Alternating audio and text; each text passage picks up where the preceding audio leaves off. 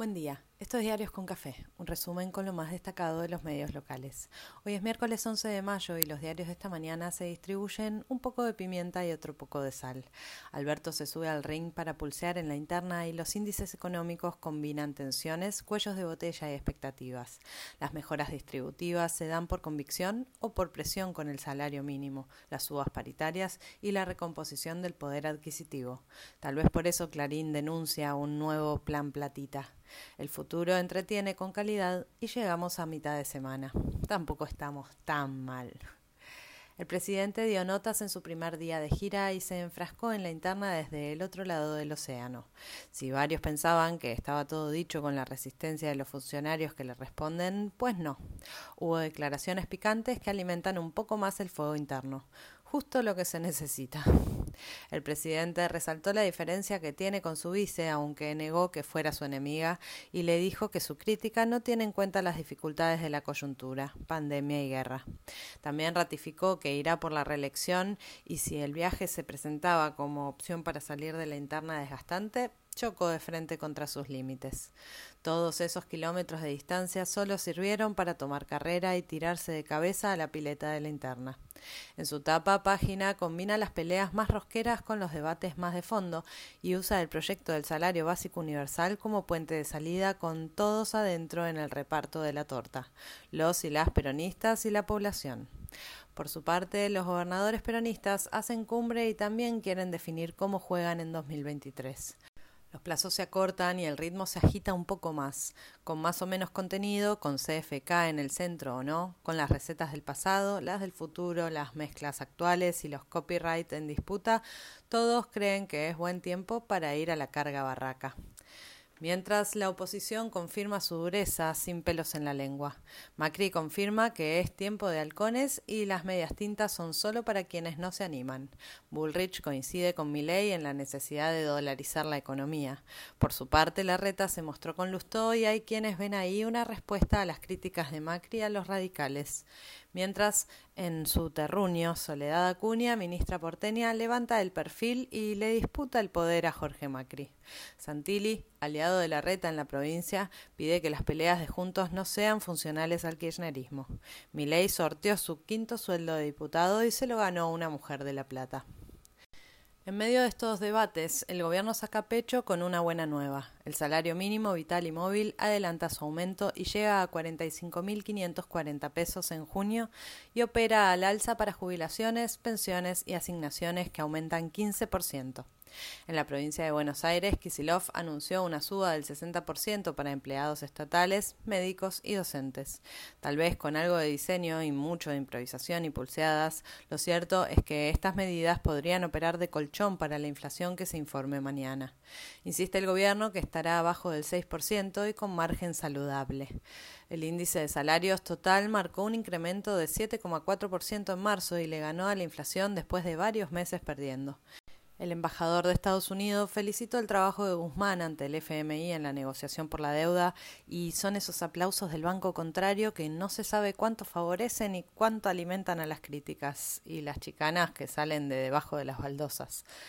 Desde España, Alberto promociona al país como proveedor estable de energía y hoy se reúne con Olaf Scholz, sucesor de Merkel. Ayer comenzaron las audiencias por las tarifas. Desde fuera del auditorio se escucharon voces en favor de la segmentación de subsidios. Massa aseguró que hay que trabajar en ese sentido desde la AmCham, la cámara que aglutina a las empresas con capitales norteamericanos y el mayor poder de lobby del país. Desde España el presidente se manifestó en el mismo sentido. Ambito anticipa buena liquidación del campo y cronista ve guiños al FMI por reajuste de tasas y compromisos cumplidos. Diputados tendrán mucho movimiento en comisiones con tres temas que se las traen. La reforma del Consejo de la Magistratura, que trae media sanción de Senado y es impulsada por el oficialismo, mientras la oposición pide tratar la boleta única y para la gente de a pie la ley de alquileres. Juntos por el Cambio anticipa que se opone al compre argentino. Por su parte, el Senado retoma hoy el debate para cambiar la composición de la Corte y mañana trata en el recinto el proyecto para pagarle al FMI con dinero fugado al exterior. La política online advierte que hay tres senadores peronistas que podrían acompañar el reclamo opositor de avanzar con la boleta única y desafiar a CFK. La ciudad y nación vuelven a encontrarse hoy al filo de los plazos fijados por la Corte para negociar los fondos de la coparticipación.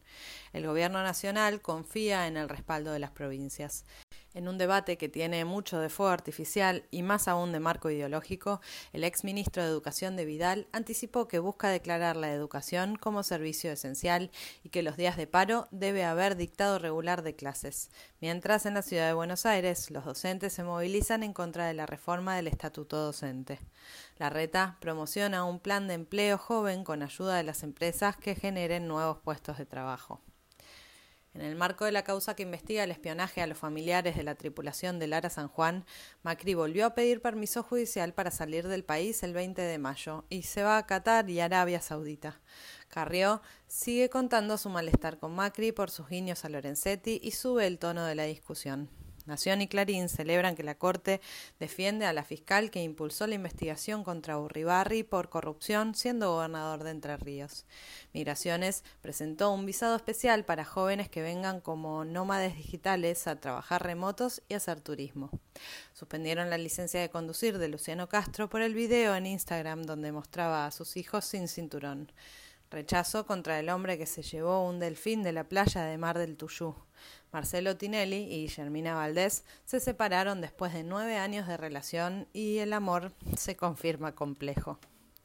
En el mundo, el Papa vuelve a exigir que se encaucen vías de negociación para terminar con la guerra y la violencia, mientras Estados Unidos denuncia que Rusia busca extender la guerra a Moldavia. La ONU advirtió que el planeta se calienta más de lo previsto. Elon Musk quiere levantar la prohibición a Trump de usar Twitter. El fiscal antidrogas de Paraguay fue asesinado mientras veraneaba en la playa de Cartagena. Esta noche Estudiantes recibe a Argentinos y River a Tigre por los cuartos de final de la Copa de la Liga. Anoche fueron contundentes los triunfos de Boca y Racing que se enfrentarán en semis el sábado en Lanús con público de ambos equipos. Ya casi somos civilizados.